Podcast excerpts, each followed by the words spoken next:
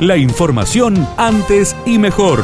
Titulares en AM930 FM93.3. Radio Villa María.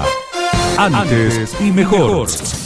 Incendio de pastizales en la zona rural de Villa María. La columna de humo podía verse desde distintos sectores de la ciudad. El informe del colega José Yacheta. Si uno lo mira desde la ciudad de Villa María, desde el centro, comenzó a la altura de la prolongación de la calle Vélez Clarísimo. ¿Ok? Tal cual. Y del otro lado de la 158 a la altura del aeropuerto. Bien. Entonces uno imaginariamente traza una línea por la calle Vélez y una línea que la encuentre desde el lado del aeropuerto en ese punto. Ese es un campo que maneja un productor de tío Pugio de apellido Libero. Aparentemente allí se ha iniciado fuego, no se sabe bien, todavía los, seguramente bomberos tendrá en 20-30 minutos mayor data respecto al origen del foco ígneo, pero el tema es que el fuerte viento hizo que rápidamente eh, eso llegue a la se ve una densísima columna de humo hacia el este de la ciudad de Villa María y es la causa de este incendio que viene eh, caminando en función de los niveles de viento que hay.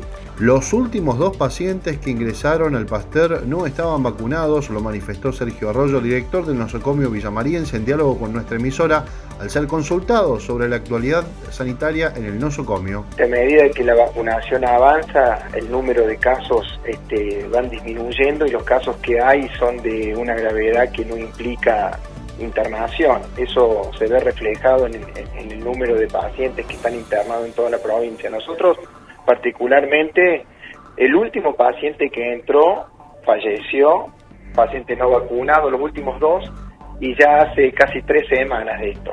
No, no tenemos casos este, de COVID internados dentro del hospital.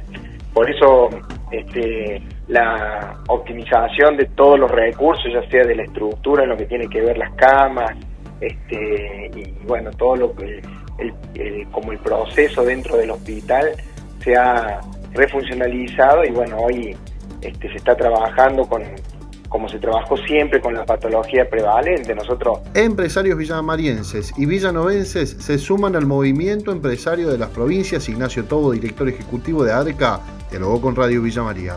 Esto surge por la, una necesidad que tiene el sector, primero de encontrar consensos y puntos de encuentro hacia adentro, hacia el sector, lo cual es todo un desafío, eh, y que han confluido en este manifiesto de seis puntos. Segundo, más allá digamos de, los, de este primer punto que es muy importante, que es decir, somos esto y, planteamos estos puntos, es eh, empezar a abrir y debatir, al menos esta es nuestra mirada, sentémonos en, en, una mesa, debatamos, eh, analicemos, negociemos y lleguemos a, conclusiones que, como dije inicialmente, permitan encontrar un camino que no nos lleve a lo que venimos transitando desde hace bastante tiempo, desde que vamos para un lado y eh, cambiamos de gobierno y vamos para el otro, siempre cuando miramos hacia atrás nos damos cuenta de que cada vez estamos más atrás y no tenemos un, un futuro por delante claro. Las asociaciones de consumidores se ofrecieron para colaborar en el control de precios. Ayer mantuvieron una reunión con la Secretaría de Comercio Interior, Pedro Bucetti, presidente de DEUCO, Defensa de Usuarios y Consumidores, brindó detalles en nuestra emisora. Expresar el apoyo al programa de congelar los precios de más de 1.400 productos durante 90 días para permitir de esta manera que las argentinas y los argentinos tengamos previsibilidad acerca de qué vamos a comprar y qué vamos a pagar durante este periodo. Y en ese sentido el acompañamiento se, también se sumó a un acompañamiento al, control, un, un ofrecimiento de colaboración para ejercer de alguna manera el control del cumplimiento del programa. La cáscara de maní convertida en biocarbón para mejorar suelos. José Yacheta, periodista de Todo Agro, brindó detalles en su habitual columna por Radio Villa María.